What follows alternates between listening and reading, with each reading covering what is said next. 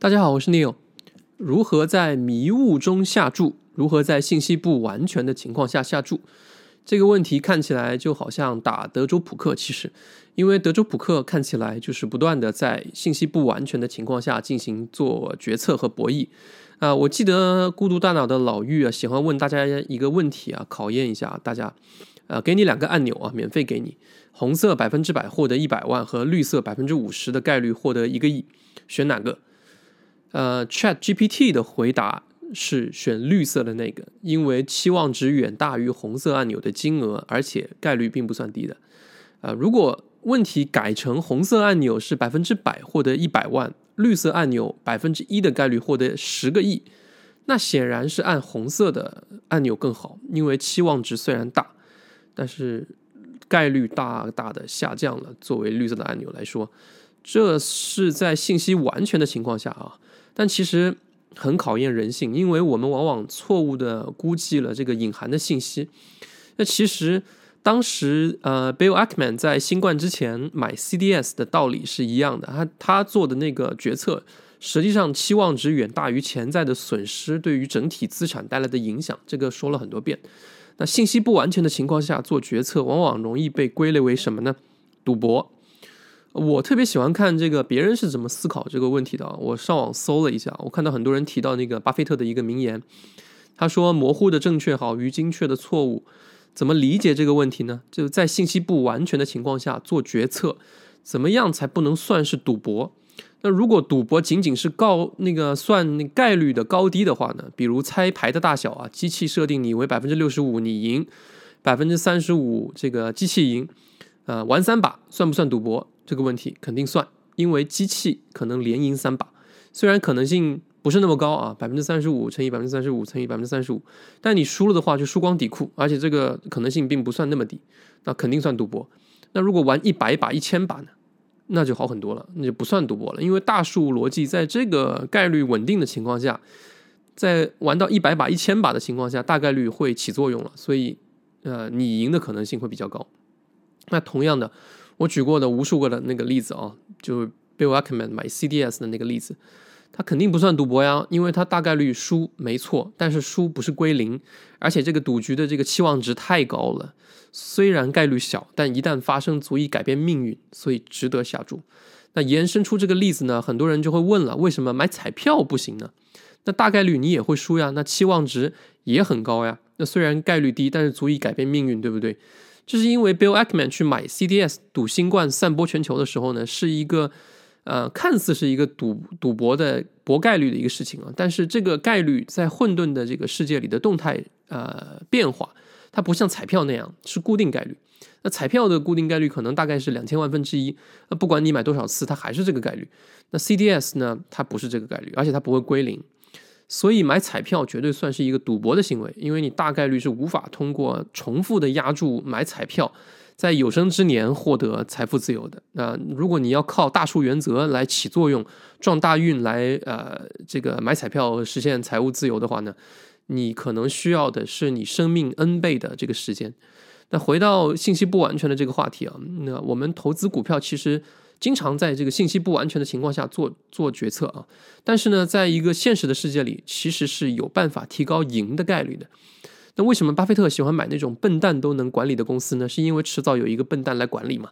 但是呢，这类公司不管是谁来管理，它都有一个底线，就是大概率不会改变它的运营轨迹和它的这个资产本质。这类企业就可能会在某些时刻出现绝佳的投资机会。因为虽然我们无法判断未来的任何情况，但是我们至少可以判断出这家企业的运营轨迹不会发生太大的变化。于是呢，这就成了我们模糊的正确的一个锚，一个抓手。我们虽然不清楚谁会当 CEO，公司可能会发生什么样的人事变化，大环境会如何，政策可能会发生如何的变化，信息都是不完全的，但是我们却可以在这种情况下做出较好的投资决策，因为这样的投资概率是比较高的。这是因为在现实世界中的这个概率是一个复杂综合的情况下做出的判断，而不是单纯的一个数学问题啊。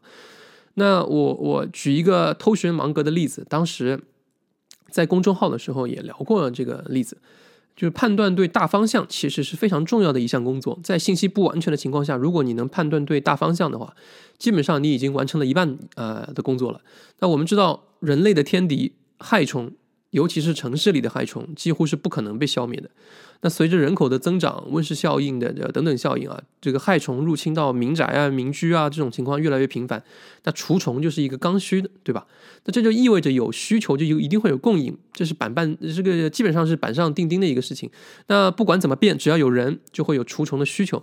呃，除虫公司的这个业务范围是很分散的，这和行业的服务属性以及可服务的半径有关系。它绝大部分的这种公司呢，是比较小一点的，所以行业的分散度很高很高。小公司很难以在这这种情况下发展壮大，也就很难以倒闭了。同时反过来讲的话，因为你的客户的需求是持续存在的，然后你在这个区域内的这个业业务啊，基本上是稳定的话呢，那你就很难再被扳倒了，但是你也很难再扩张。这就意味着，在同一区域内的竞争，基本上在一段时间以后会趋于一个平衡状态。整合的意义就很大，在这个行业来说，现有已上市的公司呢，不断整合的需求是持续存在的。它会在这个过程中不断的整合、整合小公司，然后提高它的毛利。也就是说，如果你在这个行业买下龙头来的话，大概率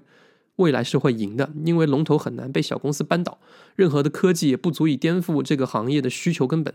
啊，就是颠覆害虫本身的根本，所以即使我们很多事情是不清晰的，但是不要紧，因为我们依然可以在这种信息不完全的情况下做出啊一个决策，因为我们的决策可以保证最坏的情况是可控的。我看过非常多的投资者，不止一次跟我聊过这个问题啊，他觉得这个公司不够清晰啊，那个公司不够明朗。确实，当你无法判断一家公司发展的时候呢，尤其是当这个公司的发展强烈依赖于创始人团队的时候。很难说结果会怎么样，在信息不完全的情情况下做决策呢，并不意味着这个决策做完了以后你就可以就是躺平了，呃，所以信息不完全的情况下做决策的一个重要特点就是我们需要不断的验证和重新修订我们当初做的决策以及啊这个决策效果，因为如果我们觉得做决策的时候信息不完全，那就对了，因为百分之九十九的时候我们面对的都是投资的不确定性，那你选择。应对不确定性的方法，就是要根据不同的情况来选择不同的工具来应对。就像我刚才讲的例子一样，那有的时候呢，你会用 Bill Ackman 的那个方式啊，就比如说我投资过的某家 VC 啊，他们早年在大量的初创类企业、游戏企业里面投资啊，然后呃，单个的企业的投资额是要控制好的。一旦有跑出来的企业，比如天数天使轮跑到 A 轮了。那你这个巨大的估值差就形成了非常高的预期值，就是典型的天使投资者会这个做的，天使投资者会做的一个办法。因为即使有巨大的不确定性，但是我可以用高的预期值来抵消这种不确定性带来的亏损。那有时候。呃，你的办法呢是估估估算这个资产的底线，最烂的情况下能烂到什么情况？嗯，能不能有稍微聪明一点的人过来接手这个资产，又能活过来？你就能利用这个空间的这个波动啊去套利。呃，但是呢，时间是不可控的，在这个里面。那有时候呢，你是可以进行不断的验证和修订你的决策。那比如举个例子，有时候很多人说我运气好买了特斯拉。但是呢，买特斯拉的朋友呢，很多时候出于的那个点呢，那个出发点是我崇拜啊马斯克。但是呢，我们到了现在，我们要意识到，这个特斯拉到目前的这个逻辑阶段，已经不是依靠个人了，对吧？我们怎么验证后面的这个特斯拉的一些商业决策和它的发展这个路径，它的降价策略以及技术优势到底能不能支持它这个未来的一些商业发展？如果我们能验证这些重点，那随着电动车的这个份额持续增长。呃，技术成本的下降，那以及盈利点、变现点的增多，特斯拉有没有可能在这个里面持续的获益、提高毛利？我们说的其实都是在嗯这个信息不完全之下做的一些呃决策的办法而已，不是不是所有的办办法啊。其实很多人都是站在巨人的肩膀上，不断的去学习进步的，忘掉过去的一个旧的思维模式，不断的学习新的思维方法，在迷雾中做出正确的决策，或者说提高呃决策的成功率。那以前我看到一个很有意思的说法，他问那个投资到底是什么东西？投资到底是一个什么样的一个行为？是为了钱吗？还是为了获得快乐？然后他说，投资就是在信息不完全的情况下做出。正确的决策。好，这一期就聊到这里，拜拜。